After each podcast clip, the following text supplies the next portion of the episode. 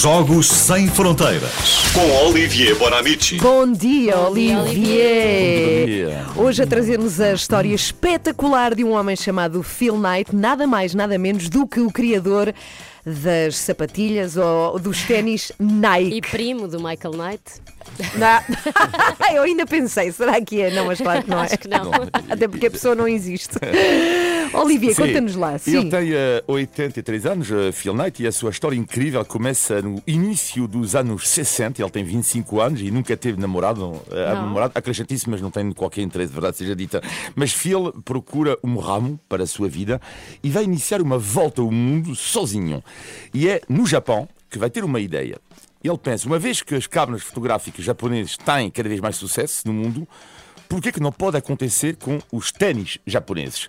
E então ele vai eh, começar a vender estes sapatos japoneses. Ele vai pedir ao seu pai mil euros e vai criar a sua empresa. Rapidamente é um sucesso gigante, mas já está, os japoneses pensam, bom, se eh, com ele fazemos negócio, podemos fazer negócio sem ele. E Phil Knight eh, está sozinho e vai criar então a sua própria marca. E primeiro ele vai pensar no nome. Dimension 6. Bom, eu acho que o nome está. As tuas Dimension 6 eh, são giras? Eh, Não. Não. Não, não. E afinal, afinal escolhe outro nome, Nike, por causa de eh, Nike, a deusa grega da Ah. vitória. Aliás, Phil Knight sempre disse que ele odeia quando dizem, dizemos Nike. Ele quer diz, que não, seja o Nike." nome, não, não, é Nike. É Nike, diz ele. Nike. Nike. Mas ninguém diz Nike. Exato, mas, Ah, na sim, aldeia, mas acho ele que diz sim. que o nome não é Nike, é Nike, mas dizemos eh, Nike, sorry Phil Knight. E o nome está escolhido, falta o slogan, Just Do It. E a origem super esquisita porque foi um condenado à morte nos Estados Unidos que antes de, mo- de morrer disse ao seu carrasco Just Do It. Ei, que. E então o publicitário da Nike eh, soube dessa história e disse: Ok, é este slogan que eu Que quero, horror. surreal. E no que diz respeito ao logo, ao logo é uma estudante que vai inventar a, a vírgula eh, em referência a Deus Alá da Nike, e Nike, neste caso, e na altura ela vai receber 40 euros. 40! Só que alguns tempos depois, Phil vai oferecer um diamante Ah, e 600 mil dólares.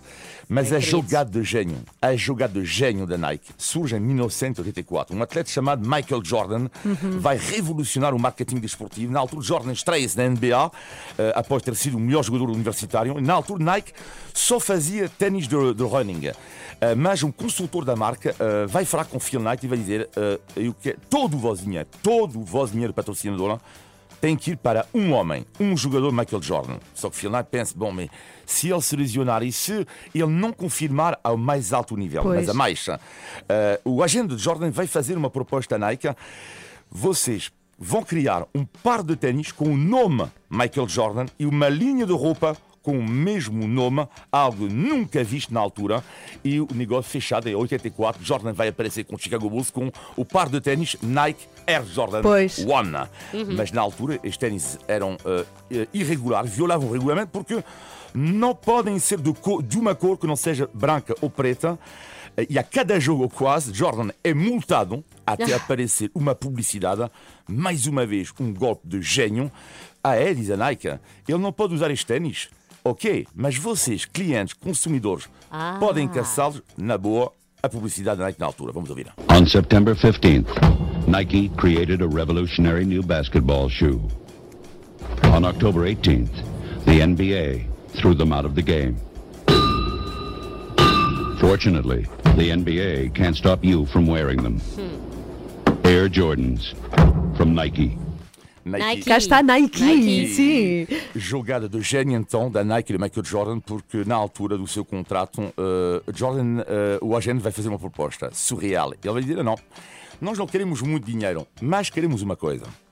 Queremos que a cada par de sapatos vendido, Jordan recebe 25%.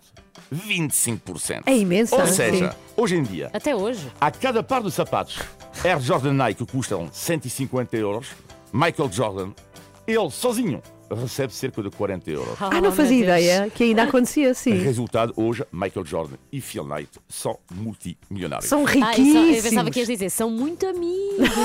também, Talvez, também. talvez. Vocês sabem que há uns ténis de ouro da Nike que custam 2 milhões de, de dólares, são os Ah, mais caros. se fossem são Air os Air Jordan- Jordans, são os Air Ah. Jordans, mas é em ouro. Eu tenho. Ah, mas então, Mostra. então quando o Olivia Mostra. comprou, o, o Michael Jordan comprou um iate. não é? Vocês acham que, Ganhou acham que, eu, 25%. que eu acordo de manhã tão cedo para quê?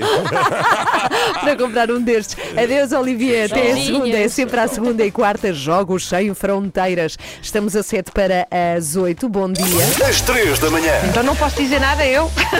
Não, que se... Oh, oh, oh, Júlia. E aí, e aí, era a segunda vez.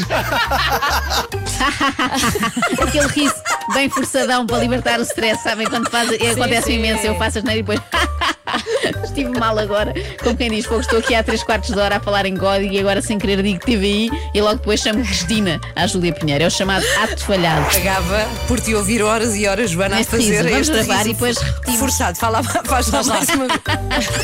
É meio psicopata, bem sei, bem sei. Acorde com a Ana, Joana e Filipe. Às 3 da manhã. Na Renascença.